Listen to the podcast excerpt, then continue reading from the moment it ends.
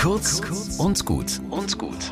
Heute mit Pfarrerin Katharina Chemnitzer. Trommelwirbel. Wirklich, einen Trommelwirbel bräuchte es für den Mann, der heute vor 525 Jahren geboren wurde, Philipp Melanchthon. Trommelwirbel für den Präzeptor Germanie, den Lehrer Deutschlands, Gründer der Gymnasien, allen voran hier bei uns.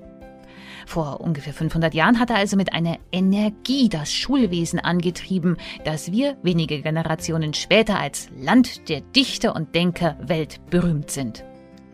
Die Jugend bilden, sagt er, ist mehr wert als eine Stadt wie Troja erobern.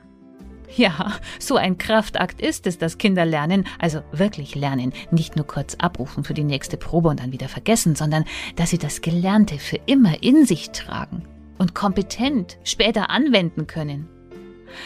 Ach, was würde Melanchthon sagen, wenn heute Schulen von manchen nur als Ganztagsbetreuung verstanden werden und wie Schulpolitik oft wichtiger ist als Bildung und alles klein gespart wird? Er sagt, es ist, als nähme man dem Jahr seinen Frühling weg, wenn man die Schulen verfallen lässt. Trommelwirbel. Bis zum nächsten Mal.